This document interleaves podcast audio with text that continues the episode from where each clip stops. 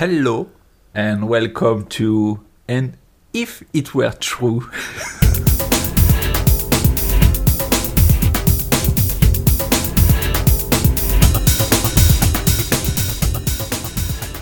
Bonjour Dominique Duvillier. Bonjour Lionel. Là Dominique me regarde avec des gros yeux disant mais qu'est-ce qu'il fait? Je voulais, euh, euh, comment dire, euh, euh, introduire l'émission d'une façon un peu différente. Yes, indeed. Bon, on va continuer en français si vous voulez bien. bon, oui. Ce sera-. Moi, je peux faire dans toutes les langues, hein, mais bon. Oui, mais pour moi c'est plus difficile. Mais voilà, par commodité, on va faire pour toi en français. Dominique, j'aimerais. euh, on en parlait juste avant là d'enregistrer euh, ce nouveau numéro. Vous vous rendez compte, Happy Birthday, c'est les 5 ans de Et si c'était vrai?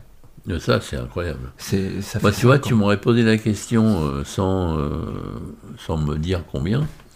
J'aurais dit 2-3 ans maximum. Ouais. ouais. Eh ouais, on te voit pas vieillir, hein.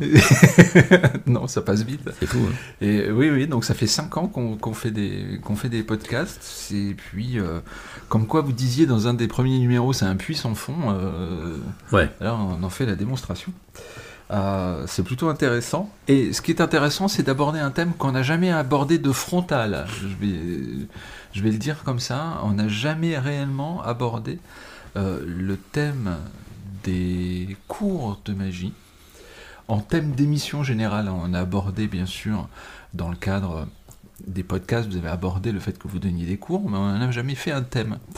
Et j'aimerais qu'on en parle plus précisément, Hmm. en fait. Et ma première question euh, par rapport à, à- à ça, c'est, il me semble, sauf erreur de ma part, vous avez confirmé ou pas, que à un moment donné, vous aviez décidé d'arrêter de donner des cours, et puis vous avez repris.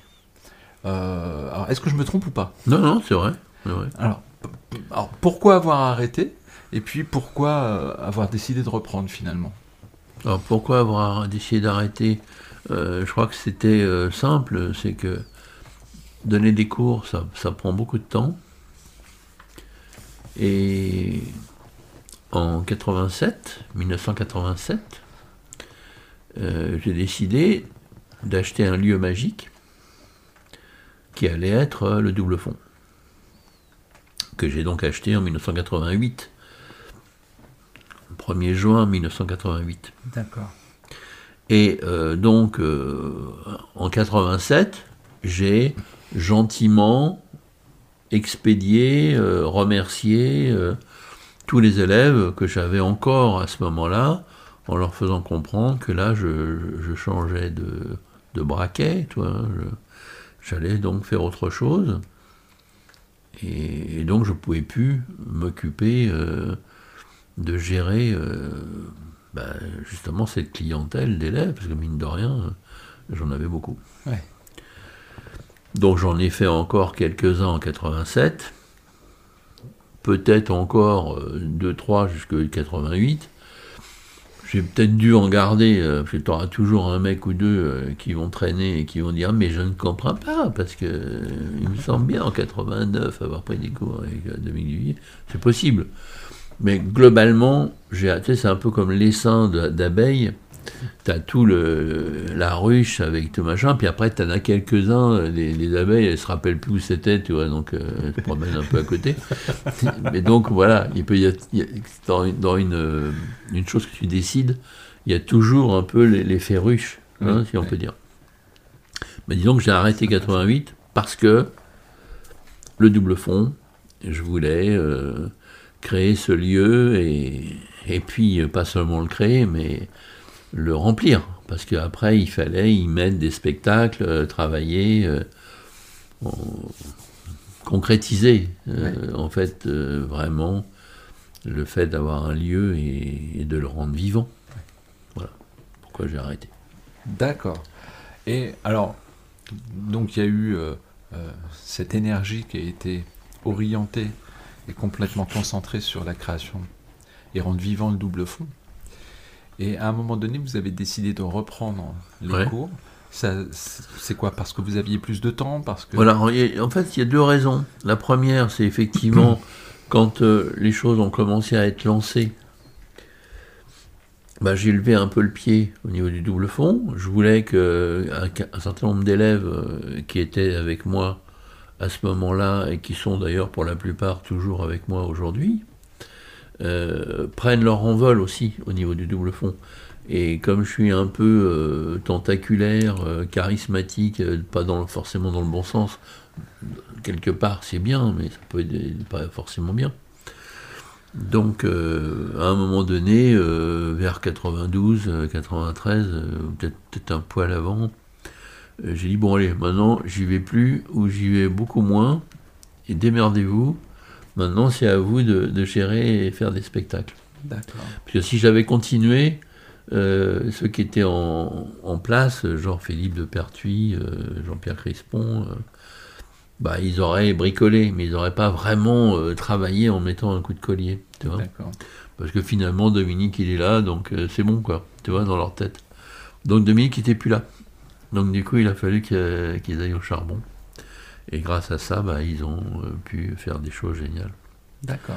Donc ça, c'est un des aspects. Et un autre aspect, donc il y a le temps.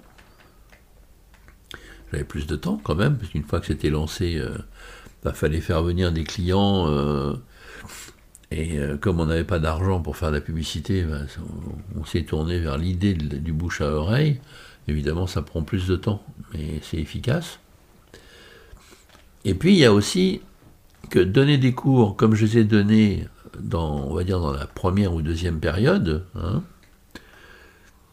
euh, ça ne m'intéressait plus aussi.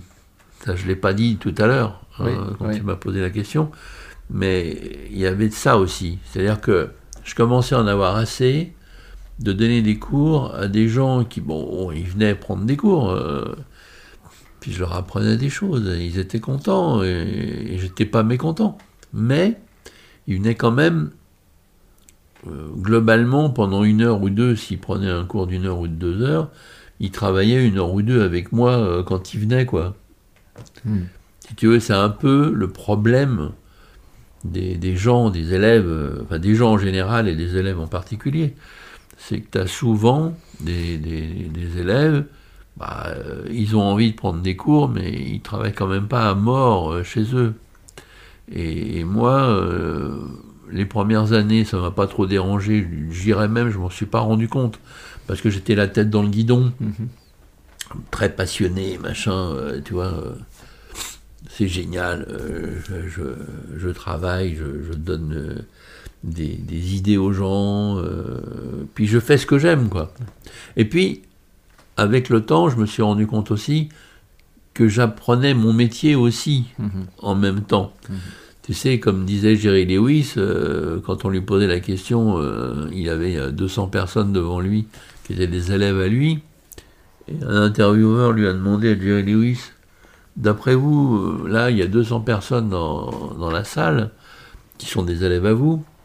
À combien de personnes vous avez, euh, d'après vous, transmis vraiment ce que vous vouliez transmettre Et il a dit, ce que je trouve génial, au moins une personne, moi. Ouais, c'est beau. Je trouve c'est bien. Mm. Et bah, euh, je sais pas, évidemment, je repique un peu l'idée hein, de Jerry Lewis je ne sais pas si j'ai vraiment transmis beaucoup de choses aux gens, mais ce qui est clair, c'est qu'à moi, ça m'a appris beaucoup de leur apprendre. Jusqu'au jour où j'ai eu appris. J'ai eu ce qu'il me fallait, si, on peut dire. Et puis ça a dû concourir euh, à 87, dont je parlais tout à l'heure. C'est pour ça aussi que je voulais créer un lieu et faire des spectacles, tu vois. Parce que faire des clip moi ce que j'appelle des clip c'est-à-dire faire 4-5 euh, minutes à une table, puis tu vas à une autre table et, tu fais ça jusqu'à temps qu'on te vire, parce que maintenant c'est fini, euh, et puis il y a un spectacle sur scène.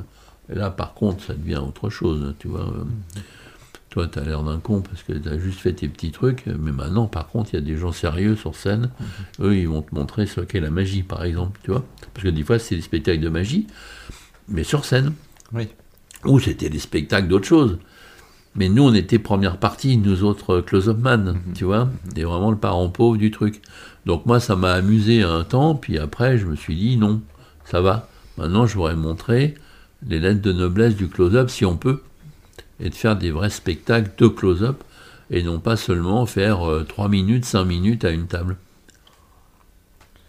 D'accord. Donc vous vous, en- vous vous sentiez rassasié par rapport aux cours que vous donniez. En tout cas, vous aviez besoin ouais, de transmettre autre chose, de passer à la vitesse supérieure. Oui.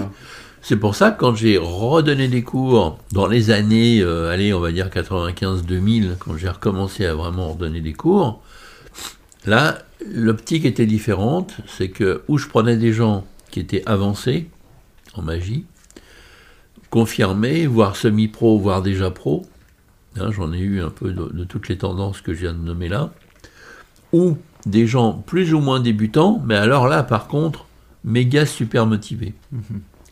S'ils n'étaient pas méga super motivés, ou si du moins ils le disaient, mais qu'en un cours ou deux je voyais que non, hop, j'arrête. Mhm. Donc j'ai changé vraiment diamétralement de, manière de faire dans cette deuxième ou troisième période. Je dis deuxième ou troisième parce que pour moi il y a eu les premiers cours que j'ai donnés dans les années 70 où vraiment c'était du basique, même si c'était euh, que pour des magiciens à à la limite là plutôt confirmés à l'époque. Parce que moi j'ai gagné ma vie quand même pendant longtemps euh, qu'avec les magiciens. Hein je faisais de la magie pour magiciens. Et Je donnais des cours, je, faisais des revues, euh, je faisais des conférences, mais je faisais peu de, choses pour le vrai public, la première période. Deuxième période, on va dire euh, années 80-85, là j'ai vraiment fait les deux, c'est-à-dire je donnais des cours, mais je, faisais aussi beaucoup de prestations avec euh, un impresario, j'en- j'en avais deux des impresarios. Euh, Monique Nakachian et euh, Daniel Saint-Jean, hein, qui s'occupaient de moi et, qui me faisaient beaucoup travailler. Et après, il y a eu ce truc où je voulais que Daniel Saint-Jean fasse lui le fameux double fond. Oui. Lui, il n'a pas voulu, euh, il dit, bah non, euh, on va se ramasser. Je dis, bah non, au contraire, il n'y en a pas, ça, ça peut être bien. Il n'a pas voulu me suivre, je l'ai fait tout seul, j'ai été voir un banquier, puis j'ai acheté le truc. Puis voilà. Mais c'était la deuxième période, tu vois. Et après, troisième période, maintenant, je suis établi, entre guillemets, avec euh, le double fond et entre-temps la boutique hein, que j'ai achetée. Et euh, donc, pour pouvoir vendre mes tours aussi. Parce que personne ne voulait me les acheter, parce que soi-disant, c'était pas commercial.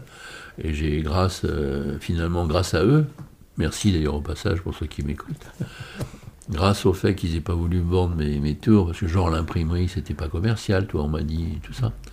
Donc là, j'en ai vendu plus de 100 000, donc je suis content. Donc grâce à eux, j'ai pu gagner bien plus d'argent que s'ils avaient voulu m'acheter les tours. Parce que sinon, j'aurais pas... euh. Pareil que si j'avais été très aimé euh, du, du monde magique, je crois, j'aurais fait moins de choses. Et ça vous a euh, nourri, en fait? Oui, j'ai pas fait pour ça. Parce que moi, je suis un, un électron libre, tu Ouais. vois. C'est vrai, franchement, j'ai pas fait pour ça du tout. Mais c'est vrai que le, fait de vivre des échecs, parce que échec, euh, je montre un tour euh, à un marchand, il en veut pas, euh, il- en gros, il me, presque il me rit au nez, euh, parce que mon truc, il est anti-commercial, euh, je fais du débinage euh, et je t'en passais d'autres. Bon, bah, deux choses l'une, où je me pends, ou euh, je rebondis. Comme je te parle, j'ai plutôt rebondi. Et euh, ça m'a servi. Oui. Hein et je- j'encourage tous les gens qui m'écoutent, là, euh, à jamais se laisser faire.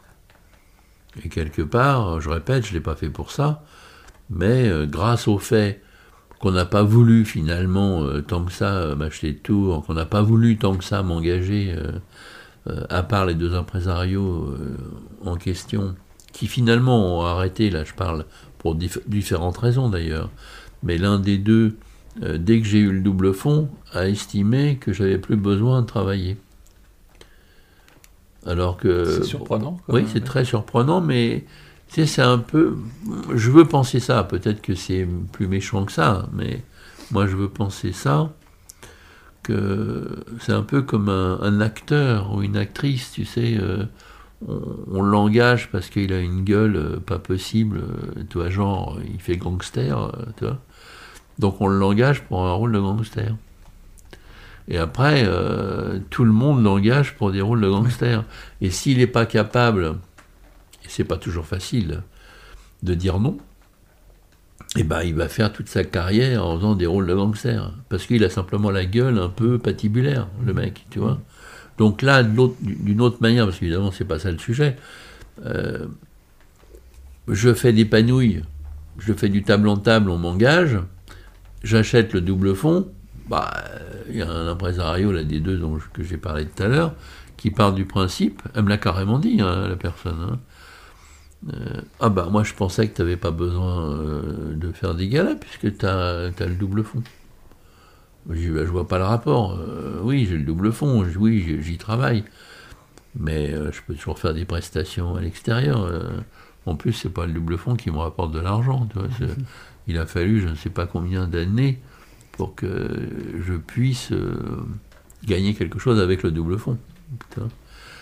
Et je m'en plains pas, parce que là aussi, il faut se battre bon, bah, d'abord, c'était monter un lieu, euh, et puis euh, j'ai remis de l'argent, on a, remis avec Philippe de Pertuis beaucoup, euh, lui comme moi, sinon on aurait fait faillite, c'est évident.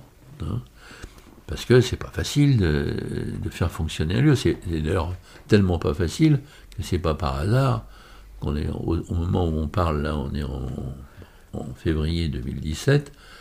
Bah, on est quand même le seul lieu réel, où il n'y a que de la magie, 100% euh, du temps, 7 euh, euh, sur 7.